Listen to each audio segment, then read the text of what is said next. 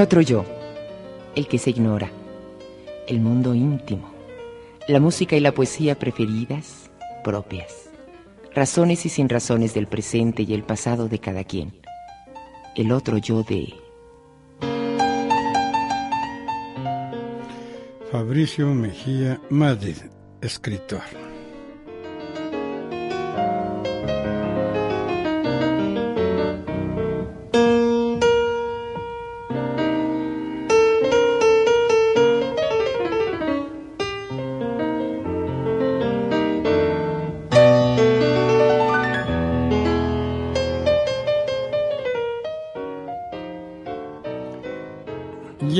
Un nombre en más de un sentido el de Fabricio Mejía Madrid. Ya tiene un rato trabajando en lugares más terribles, eminentes, como Proceso, Reforma y El Gato Pardo. Y luego tuvo un buen rato, yo creo, eh, la compañía de este señor a quien le digo que si no se cuida va a terminar en premio Nobel, Juan Villoro. A Juan Villoro, sí. Sí. ¿Por qué, por qué la insistencia, iba a decir contumacia, Fabricio, en el periodismo, en la escritura? ¿De dónde viene esa compulsión o apetito o pasión o enajenación? Pues fíjate, yo entré a trabajar a los 15 años en el primer periódico en el que estuve, que era Punto, el semanario Punto, que en ese entonces Benjamin Wong y, y Miguel Ángel Granos Chapa, ¿no? Eh, yo entré vía Granos Chapa eh, y hacía una cosa muy rara, que era traducir los artículos de Jorge G. Castañeda, que estaban escritos en inglés. Ya. Y entonces ahí entré, digamos, a, a trabajar porque necesitaba trabajar, porque en mi casa no había dinero eh, y necesitaba trabajar y, y de ahí, digamos, pues yo no tuve problemas vocacionales, ¿no? Simplemente eh, tuve problemas para encontrar chamba, pero digamos que el, la idea, digamos, de escribir en periódicos siempre me fascinó, me fascina el olor. ¿Qué pensaba Fabricio? ¿Qué era qué cosa? ¿Eh? ¿Qué era la tinta? y ¿Qué era eh, un periódico en las fantasías tempranas? Pues eso, la tinta, eh, las rotativas, ¿no? Eh, ¿Y ahora qué haces, Fabricio? Eso ya no existe. Eso ya no existe, ¿no? Ahora, este, no me fascinan las computadoras. no, pero bueno, ha cambiado tanto la cosa en menos de 10 años, de 15 años, que De digo, 15 años para acá ha sido un vuelco tremendo. yo conocí los negativos y una, una cosa que usábamos que se llamaba el, el, el opaco para corregir erratas ya en el negativo. No, cosas que ya no le suenan nada a nadie, ¿no? Sí, no, no tiene nada que ver. Pero en fin, metido ya en el, en el negocio y en el quehacer, ¿cómo convalidó Fabricio? ¿Qué le encantó a Fabricio? ¿Qué necesidad de estar en esto? ¿Qué gusto eh, de estar en eso entre la, en- antaño en la tinta y ahora en las computadoras? Es decir, ¿qué emociones, qué razones, qué alegrías, qué enojos? También. Eh, bueno, pero una razón fundamental es eh, que la realidad siempre es más interesante que la ficción, según yo. Y que lo que puedas encontrar en la realidad siempre es mucho más, sobre todo en este país, eh, es mucho más interesante que lo que te puedas inventar, ¿no? A mí me satisface mucho más este pensar eh, cómo acomodar hechos de la realidad en una narración que inventármelos, ¿no? Eh, me parece mucho más interesante eh, pensar que había en la cabeza de personajes reales que en la cabeza de personajes eh, ficticios. Y me gustan, siempre me han gustado mucho eh, las novelas que tienen que ver con, con, realidades, guerra y paz. Eh, me parece una... me- la cosa que me atrae no es tanto, digamos, eh, la farragosidad de la narración, sino que son las guerras napoleónicas. Y hay algo ahí que me llama mucho la atención. Cuando tú me pones a ver una película que empieza con el letrero de basada en hechos reales, yo ya la vi, ¿no? O sea, la tengo que ver. Si es una ficción, eh, no me interesa tanto a menos que me la cuenten muy bien, ¿no? Pero hay algo, digamos, de la realidad o de decir que está basada en hechos reales que ya me tiene atento eh, eh, por lo menos una hora, ¿no? A Fabricio lo ha jalado la crónica, fundamentalmente o paralelamente con la novela. ¿Qué, qué tiene más de atractivo, de lujuria, de locura? ¿La novela? Pues yo tenía, yo tenía como separadas las dos cosas hace unos años, ¿no? Eh, hacía novelas, luego descansaba haciendo eh, libros de crónica o reportajes o lo que fuera, eh, como descanso de la lectura en la televisión, digamos, es como el equivalente, ¿no? En mi cabeza. Y, y últimamente eh, he estado haciendo novelas cronicadas, les llamo yo, ¿no? Que es como juntar las dos cosas eh, en una y permitirte eh, pues un regodeo ficticio en personajes reales, ¿no? Me parece que eso es un descubrimiento, por lo menos para mí, eh, de que se pueden hacer las dos cosas al mismo tiempo y no elegir entre una y otra, porque también está toda esta idea de que los cronistas son como este los los literatos de segunda, ¿no? Los verdaderos literatos hablan de de cómo se llama de Thomas Mann y de este y de los escritores en Japón y no y hacen haikus y... Ahorita hablamos un poquito de Carlos. Escribir eh, una novela implica que una fuerte disposición, un ánimo maniático. ¿En qué sueña un escritor de novelas, Fabricio? Pues mira, yo coincido con, con Norman Mailer, que eh, antes de morirse le hicieron una entrevista, ya estaba, decía que ya estaba retirado, y luego cuando se murió sacó una novela de 600 páginas sobre Marilyn Monroe. Eh, él decía que, que hacer una novela implicaba un esfuerzo físico. Y yo coincido con él, es decir, hacer una novela implica tener tantas cosas al mismo tiempo en la cabeza para escribir una línea que implica eh, un esfuerzo físico, mental eh, extenuante, que nos lleva, digamos, a, que cuando la terminas, pues tienes que dormir varias decenas de horas seguidas, ¿no? Porque es una tensión, como dices tú, eh, es un y es un esfuerzo, ¿no? Escribir eh, y qué te voy a decir yo a ti, Frola, ¿no? Escribir un reportaje no implica ese tipo de tensión, implica otra tensión que es la tensión de tengo que entregar, ¿no? Del, del, de la, la hora y el minuto en que ya o entra o no entra, ¿no? A la, a la edición.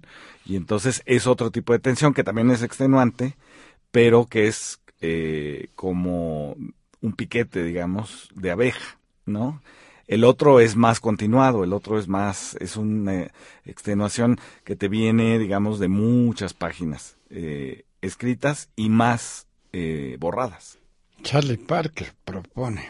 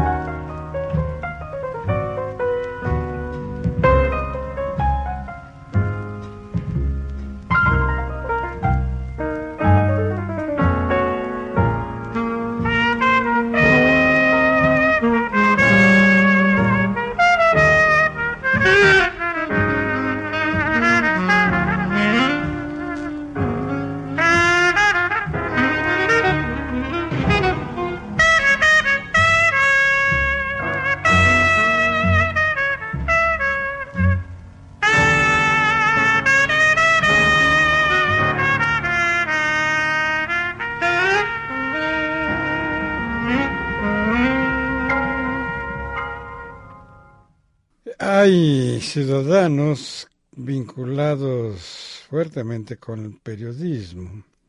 Hasta Carlos Fuentes. Hasta Carlos Fuentes, sí. Yo creo que... García Márquez. El Gabo, claro, claro. El periodismo, eh, estos distingos que se hacían, yo creo que cada vez menos importan y cada vez menos son discernibles. Pero lo que decía Fabricio hace rato es cierto, las prisas, las premuras del trabajo periodístico que siempre está premiado, por más que pudiera ser un mensuario, de todas maneras hay un término fijo. Y en cambio se supone en la novela o en la crónica es otra tarea. En la especie, Monsi es un periodista más que nada, ¿no? Sí, Monsiváis fue un periodista, un aforista también, ¿no? Hacía periodismo y aforismo al mismo tiempo, ¿no? Mezclaba las dos cosas. Y él era un aforismo. Y él, él mismo era un aforismo, cada gato era un aforismo. El otro día estaba leyendo yo la lista de los nombres de los gatos de, de Monsiváis. Son deliciosos. Bueno, que son deliciosos, ¿no? Este, Acuérdalos, san, escuchas. San, eh, eh, eh ¿cómo se eh, Gatolomé de las Bardas. Delicioso, El Miau Zetung. El Miau Zetung además fue el gato que cuando ya le tenían prohibido a, a Carlos Monsiváis eh, ver a los gatos, pues ya estaba enfermo de los pulmones, este el Miau Zedong encontró una manera de entrar al cuarto y entonces eh, Monsiváis decía que era el que más lo quería, ¿no? Que era el Miau Zedong, entonces yo le decía, bueno, pues sí, pues tú siempre fuiste maoísta. es una buena idea. Entonces, influjos, compañeros, al lado de quién, junto con quién, ya se habló de Juan Villoro, el Monsi, ¿quién más eh, en tu psiquismo? para usar una mala palabra, profesional. Autores así magníficos para tu alma, para tu inteligencia. Bueno, por supuesto, yo soy muy anglófilo, la verdad es que no tengo esa... Cuando eh, me entregaron el premio Antonin Artaud, eh, yo cometí el error de en la casa del embajador de Francia en México decir que a mí no me interesaban mucho los autores franceses. Porque me interesan más bien eh, los de habla inglesa. Por ejemplo. Me interesa Philip Roth, me interesa Martin Amis, eh, del que además yo presumo de tener una amistad eh, por correo, nos hemos visto dos veces, pero bueno, por correo, que es muy interesante, digamos. Eh, eh, Martin Amis es más grande que yo, pero eh, tuvo un papá comunista en Inglaterra, que ahí allá se llaman laboristas, ¿no? Eh, y luego tuvo como una especie de, pues como muchos comunistas, una especie de despertar después del muro de Berlín, y entonces le dedicó una novela que es muy buena a Stalin, ¿no? en contra, por supuesto. Eh, por supuesto, eh, y también, digamos, toda la parte de lo que le llamaban el nuevo periodismo hace 40 años, ¿no? que era Tom Wolf y este y sobre todo eh, Hunter Thompson. A mí me interesa mucho Hunter Thompson porque eh, Asco y Miedo en Las Vegas eh, hace como una especie de pone en cuestionamiento qué tan objetivos podemos ser, ¿no? Y entonces eh, me, me interesa, digamos, toda, toda esa parte. Y por supuesto, Truman Capote me interesa, pero fíjate que ahí en ese caso, que es como un cliché, ¿no? De decir que a sangre fría y tal. A mí a sangre fría me parece excesivo, me parece que tiene demasiadas páginas y que hay demasiados detalles, ¿no? Este, que son innecesarios, ¿no? Tú como periodista de, de fuste sabrás esto, ¿no? Que estás leyendo y dices, bueno, a mí, qué me importa que, ¿no? El traje era gris y se le cayó un botón, ¿no? Es decir, quiero ir al, al crimen, ¿no? Em, y me, eh, Capote me parece mucho mejor en los cuentos, que por cierto acaban de ser eh, reeditados por Anagrama en nuevas traducciones. Eh, pero Anagrama, como siempre, cometió el mismo error de toda la vida de poner a seis y follar. Joder. Joder. ¿no? Que, digo yo, a mí me encantaría, digo, el español mexicano es el español más neutro, ¿no? De, por eso somos los, los que doblamos y las películas y las series, ¿no? Eh, me encantaría que hubiera una versión este, en español mexicano, que es el de toda América Latina, ¿no? Pues a mí me pasa una cosa distinta a la tuya. Yo soy muy afrancesado, pero mi autor admirado primero es Chesterton. Chesterton. Oh, para mí. El non pelustra que decía una amiga mía. Los Rolling Stones.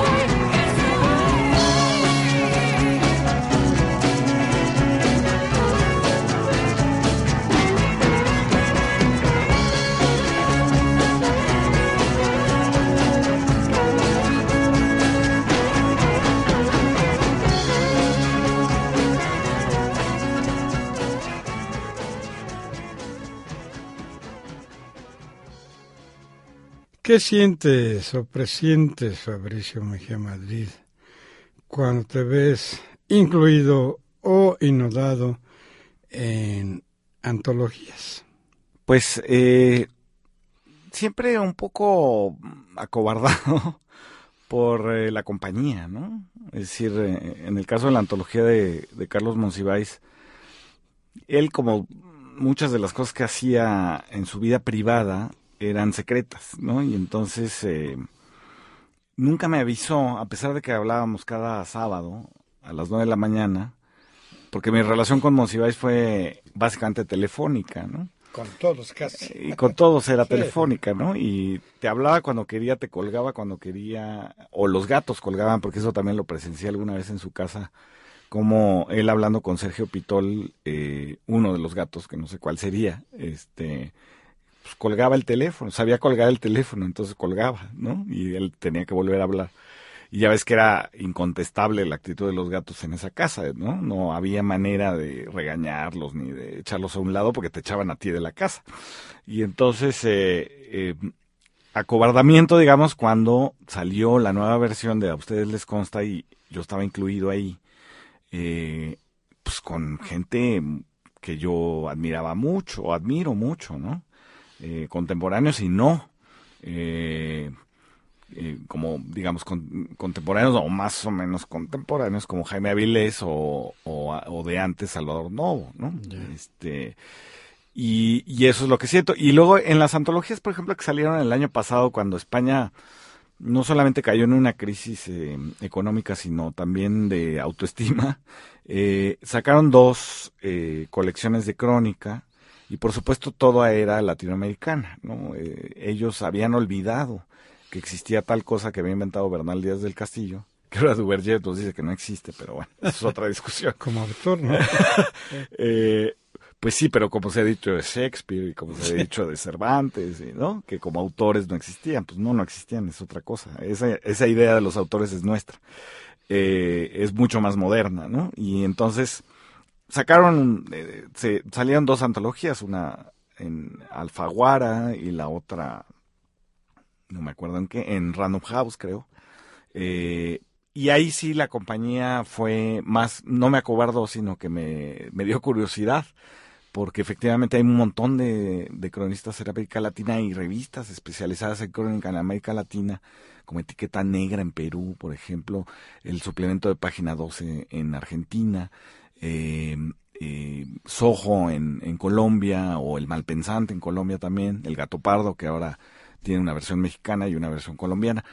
Y entonces me interesó leerlos y todo eso un poco, eh, eh, digamos, disparejo, ¿no? Pero hay buenas cosas, ¿no? La verdad es que sí, hay, hay gente que está escribiendo muy bien. Tu trabajo en los diarios eminencia creo que los que señalan aquí, pues son importantes, importantes, o alguno lo ha sido, como proceso, reforma, atopar la jornada. Eh, tienen ciertas marcas para un periodista, o sea, un profesional de la escritura. ¿Podría establecer, establecer distingos de acuerdo con las tendencias políticas o las jefaturas? Es decir, eh, antaño, yo no sé hoy, el influjo de implícito más que explícito de Julio era importante. En reforma es otra cosa, Gato Pardo igualmente. Y en la jornada, bueno, pues no se diga. Lo que te pregunto es, em, ¿qué, ¿qué pasa o da igual para tu trabajo y tu espíritu que se trate de proceso reforma Gato Pardo o la jornada semanal? ¿O tomas en cuenta, qué digo, valores, tendencias, Mm, problemas, estilos de los periódicos. Sí, no, pues es inevitable, ¿no? Eh, yo como interpreto eh, la frase de Marshall McLuhan de el medio es el mensaje, lo interpreto así, es decir, cuando estás escribiendo para cierto medio, tienes una vocecita aquí atrás en la nuca que te está diciendo que estás escribiendo para ese medio, ¿no? No es lo mismo escribir para proceso, que yo tengo un imaginario de cuáles son los lectores de proceso, eh, que son, eh, según yo, eh, básicamente liberales, eh, una buena parte serían católicos, ¿En dónde dices? En proceso. No, hombre. ¿No? Deja que te cuente. A ver, algo cuéntame. simpático. Ya avanzada la batalla y la presencia de Julio Scherer, alguien se me acercó y me dijo, eh, oiga, eh, dígame, eh, Julio Scherer es demócrata cristiano y yo quisiera que fuera alguna de las dos cosas. no, hombre, nada de eso, ni mucho menos. Ni instrucción ni nada, a pesar de la eminencia que no, era- no, más allá de su trabajo, de, de Massa, que ese sí es rojillo. ¿no? ujú, Enrique. Massa, escritor y jesuita y demás. jesuita, sí. Pero hay nada de eso. Aunque estuviera el mochilas de, de Vicente Leñero Ajá. y yo como marxista guadalupano, pero no, hombre. Eh, en fin, Bueno, pero uno tiene un imaginario a la hora que escribe para ciertos sí. medios, ¿no? Entonces, eh, en el caso de la jornada, eh, oye, dime qué son, dime, dime, dime. no, pues yo, yo siempre me imagino como universitarios, este, ¿no? Por supuesto de la UNAM, de la UAM, o sea, los lectores, pues, ¿no? Ah, lectores. No los directores, sino los, los lectores, ¿no? Los lectores son como de la UAM, de la UACM, de la UNAM, del POLI, ¿no? Y tienen esa, esas características, eh, ¿no? Están leyendo apenas algunas cosas, están muy entusiastas por la música, están muy, muy metidos en la, en la información política, ¿no? Etcétera. Y en el caso de Gato Pardo, me imagino, por la publicidad en la revista, me imagino, eh, que son señoras de las lomas, ¿no? Este, que se quieren dar como una barnizada de literatura, ¿no? Y entonces, ese imaginario, digamos, que puede ser falso o no, eh, probablemente es falso, eh, pero sí te, te lleva a decir ciertas cosas y a no decir ciertas cosas, ¿no? A la hora de, de estar escribiendo. Eh, en ningún momento, digamos, se trata de autocensura, sino simplemente la idea de quién está, ¿Quién es el marchante? quién es el marchante, quién te está respirando en la nuca cuando estás haciendo la nota, ¿no? No hemos hablado de algo clave. Tu barrio inicial. Hoy, con el dinero que ganas, debe estar en algún lugar de los grandemente residenciales. ¿Dónde, dónde naciste y, y cómo te creas en algo que, que es clave? Pues sí, mira, mi familia eh, viene de cinco generaciones de en el barrio de Tepito.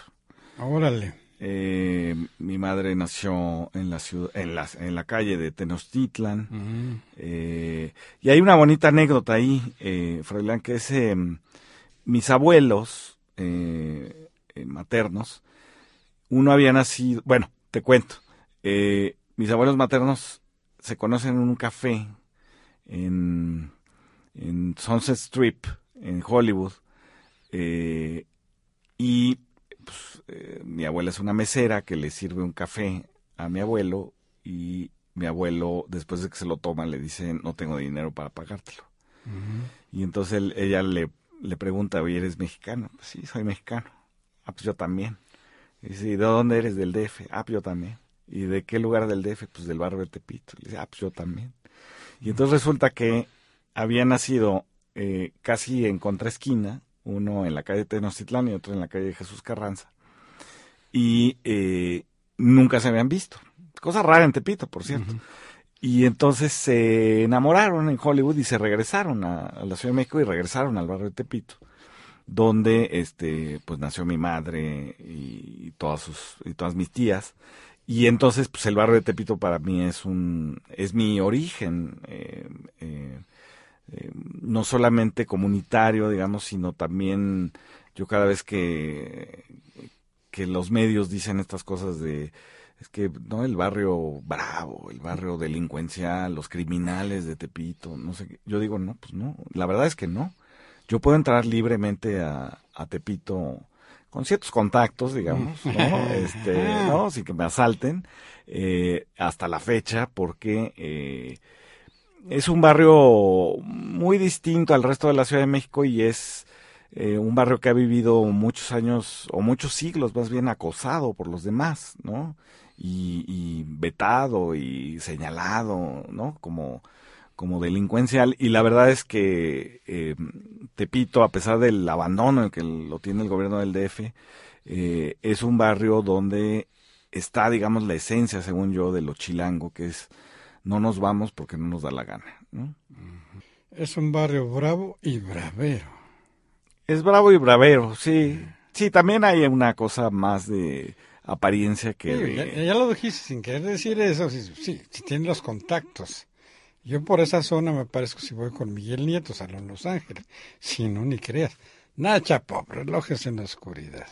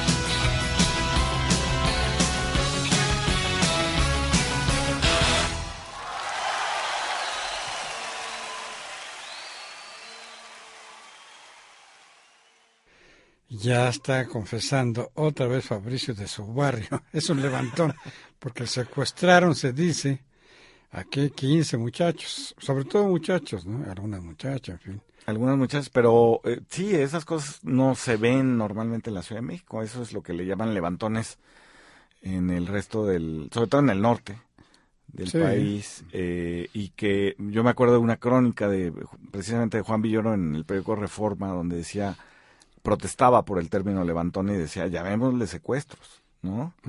Que es lo que son, ¿no? O sea, es- están privando la libertad a unos muchachos.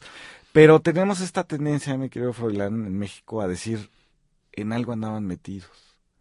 Que me parece un eh, pronunciar un juicio antes de, de que se tengan Sí. los hechos, ¿no? Pero a ver, te, te indico una cosa, perdón por la referencia. La gente hablamos prejuicios. Y cuando se hacen juicios es que eres científico, Ajá. ¿no? Entonces no podemos hablar sino prejuiciadamente.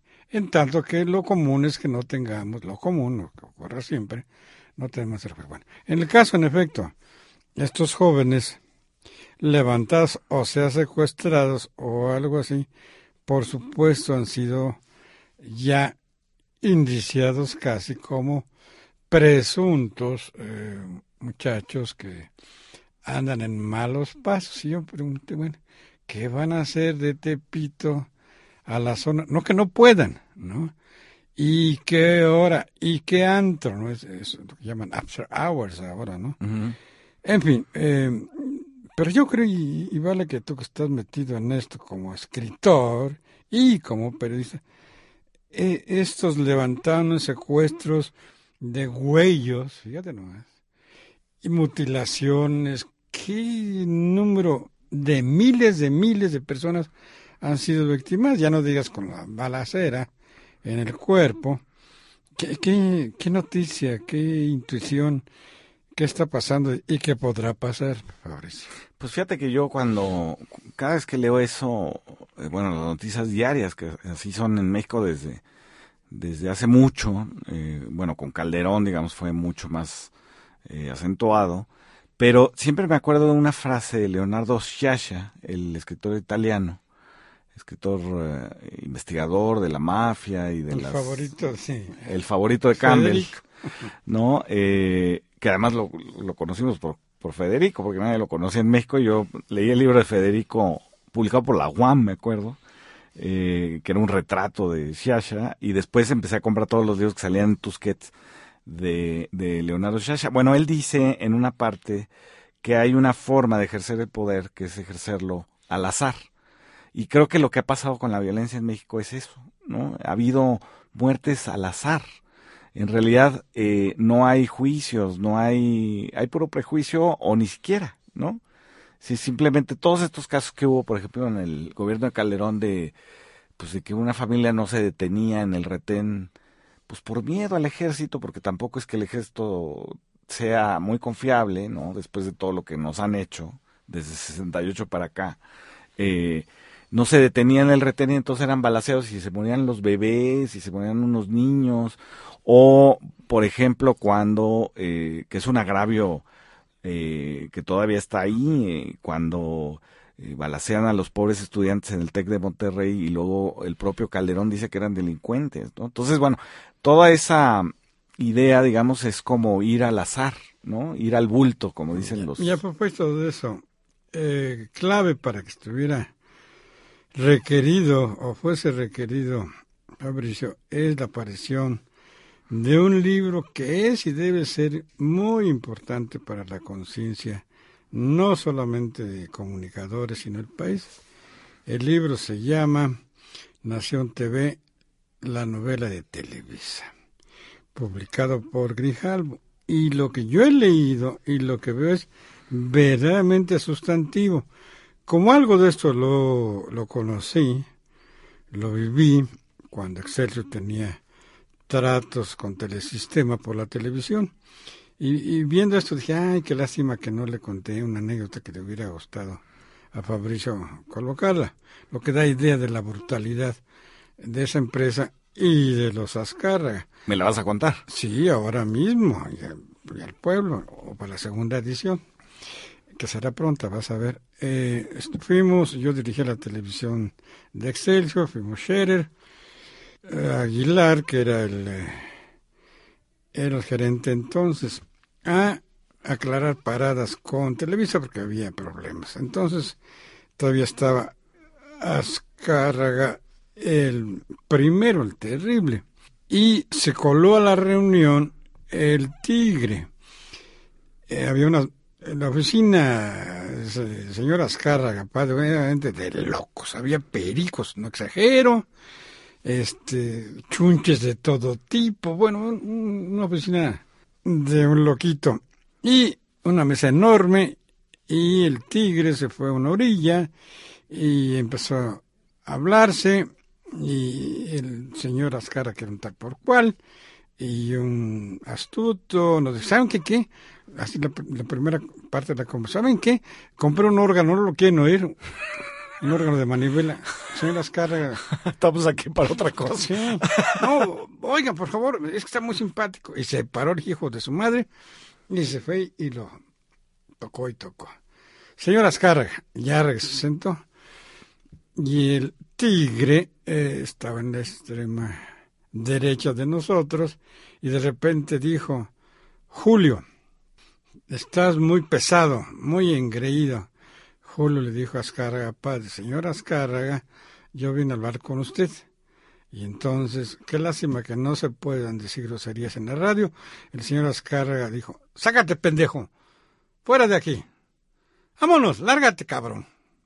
Lástima que no se puede decir groserías sin las Sí, si no las diríamos. sí. las diría. Y lo corrió. Pero ándale, lárgate, lárgate.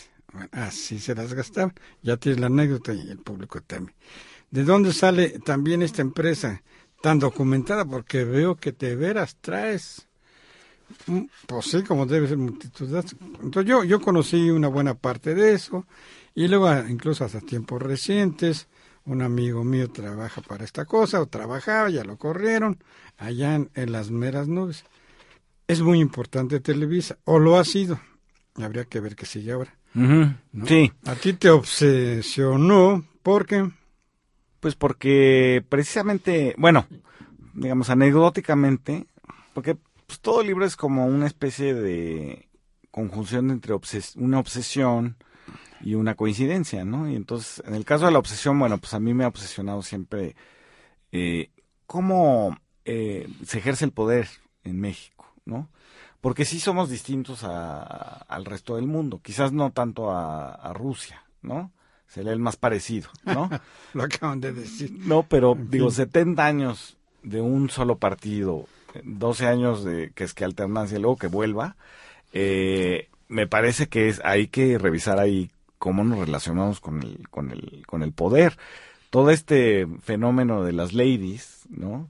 Pues es eso exactamente, es decir, es el influyentismo, es eh, ejercer el poder en la vida cotidiana de maneras irracionales, ¿no? Eh, y entonces, bueno, esa es la obsesión. Y la coincidencia fue que eh, cuando surgió el Yo Soy 132 en la Universidad Iberoamericana, la primera manifestación que hubo eh, fue en la Estela de Luz. Y yo decía, bueno, y pues eventualmente se irán a Los Pinos, ¿no? Como cualquier manifestación. Pues no, se habían ido a Televisa. Y ahí me surgió la pregunta para hacer este libro. Tanto tú como ellos acertaron. Es que allí no hay caifanes.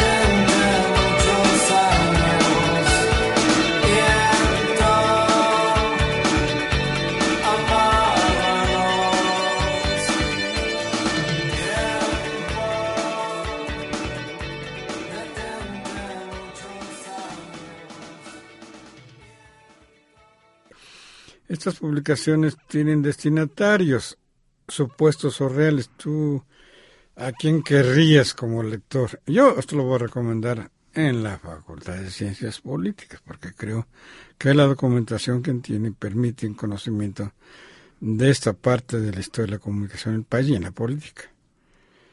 ¿Quién deberá leer esto? ¿Qué te gustaría? Pues yo pensé que, bueno, primero los muchachos, por supuesto, ¿no? Porque, por una razón muy simple, que es, todas las, Televisa ahorita y las dos televisoras en realidad están muy cuestionadas por todos lados, ¿no? Eh, las cuestionan los universitarios, las cuestionan los otros medios, los medios digitales. Eh, todos nos indignamos cuando se le perdonan impuestos, tres mil millones de pesos en impuestos a Televisa y después en un acto más que metafórico, el dueño de la televisora se saca la camisa eh, cuando no la perdió, ¿no? Eh, se saca la camisa en, en el Estadio Azteca porque ganó su club, el Club América, y, y después se pone una camiseta que dice Ódiame más, ¿no? Que me parece en contra de lo que dice el sofista Ciro, eh, Ciro Gómez Leiva, eh, no es un, un aficionado más al fútbol, es el dueño de la televisora, es el perdonado por el SAT, es el dueño del club. Eh, él tiene una, él representa cosas, ¿no? Y entonces, eh, digamos, primero para ellos, para decirles, miren, este, ¿saben qué? El primer boicot a Televisa no fueron, no fue protagonizado por la Ibero y el ITAM, sino por Pacho Barrio y Eberto Castillo y Luis H. Álvarez en Chihuahua en 86. Eh, las camionetas de con dinero de procedencia ilícita en Nicaragua con te- de Televisa no fueron los primeros pasos de las televisoras en el narcotráfico. Ahí está la muerte de Víctor Iturbe el Pirulí, después de Paco Stanley. Eh, y saben que pues el Star System mexicano dependía de gente como Valentín Pimstein, que decía, eh, a ti que te importa que la telenovela no, no, no tenga coherencia, si lo entiende tu sirvienta, a ti que te importa, ¿no? Eh, es decir, ese tipo de televisión, esas reglas del juego que fueron, pues un poco como lo que tú contabas, Froilán, de, de esa visita de, de ustedes en Excelsior a, a Vida Urreta, pues esa... Eh, Azcárraga Milmo, el tigre, tenía un letrero, yo ahí lo cuento, en, en su oficina que decía, hay dos versiones para cada hecho, la tuya no me importa, ¿no? Es decir, ese manejo del poder ya en un nivel, digamos, eh, no abstracto, no, no, sino un nivel cotidiano de, pues no me importa lo que tú digas, yo hago lo que quiero. Y entonces, bueno, referida a eso, digamos, pues a los muchachos, pero también, como ha sido una pieza clave eh, durante 50 años, eh, la televisora, de la legitimación, de, de la creación de mitos también, de la cultura popular, eh, y de, y del, de las, de lo que decía Alejandro Jodorowsky el otro día, cuando presentó su película en Italia, la entrevista que dio, que decía, hay que juzgar a los Azcárraga por lo que le hicieron a la cultura mexicana. Yo creo que es cierto, es decir, sí eh, mantuvieron, eh, digamos, eh, sesgada la democracia, la hicieron más difícil, hicieron más difícil el tránsito hacia la alternancia, eh, lo obstaculizaron, obstaculizaron la idea de las mujeres, ¿no? En sus telenovelas siempre las mujeres eran, este, piadosas y, y, y, y se les resolvía la vida cuando se casaban al final en la boda. Eh, es decir, lo que hicieron a nivel cultural en México y en América Latina dejó una huella negativa. Y entonces yo creo que todos los que hemos sido televidentes eh, deberíamos de leer eh, es- esta novela, que es mi versión de lo que ha sido Televisa. Es más que nada que, eh, por supuesto, es una- un trabajo muy documentado. Mm, Pero ¿por qué le puse la novela de Televisa? Bueno, eso es una cosa de la editorial Grijalvo. Yo le hubiera querido poner, si le hubiéramos puesto subtítulo, a mí no me gustan los subtítulos, pero le hubiera puesto la telenovela de Televisa. Porque en realidad, pues también se trata de, eh, Sí, de, claro. la, de la telenovela entre los Azcárraga, ¿no? Que Vidaurreta no le deja a Milmo las acciones, Milmo no le deja a Jan las acciones y entonces hacen unas tranzas ahí para tener el control de Televisa. Bueno, ya lo discutiremos académicamente, o sea, lo que a casi nadie le importa, pero es muy valioso. Ojalá en la facultad o en las facultades de comunicación atienden este importante trabajo. Está publicado por Grijalvo, Nación TV y Fabricio Mejía Maritu. La manía, la devoción, la locura, la buena voluntad. Muchas gracias, Fabricio. A ti, maestro Froilán. Logren buenas razones y muchos amores.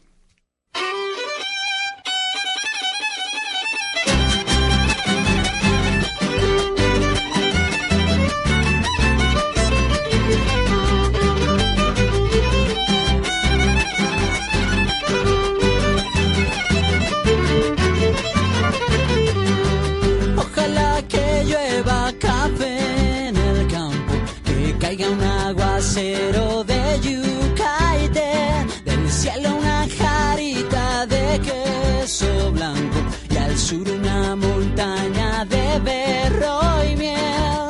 Oh, oh, oh, oh. Ojalá que llueva café.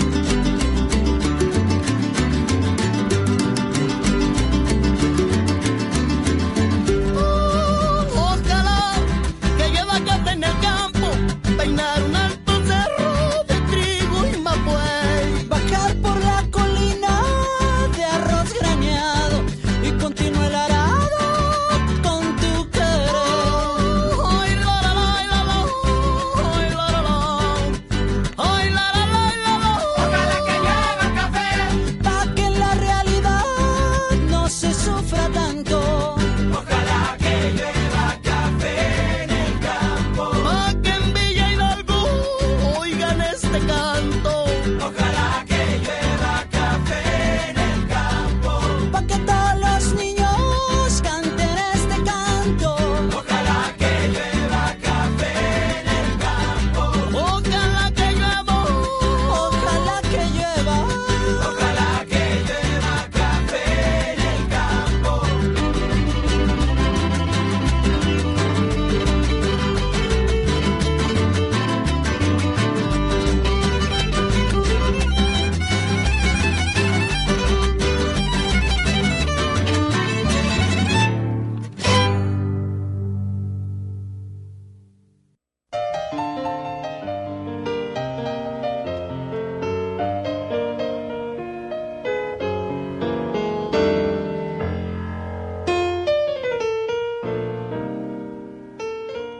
Otro yo, el que se ignora, el mundo íntimo, la música y la poesía preferidas, propias, razones y sin razones del presente y el pasado de cada quien.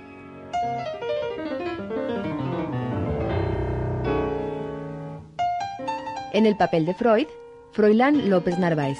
Del otro lado del diván, Luis Luna, Fernando López Lavín, Lourdes Garzón y Graciela Ramírez, en una producción de Radio Educación.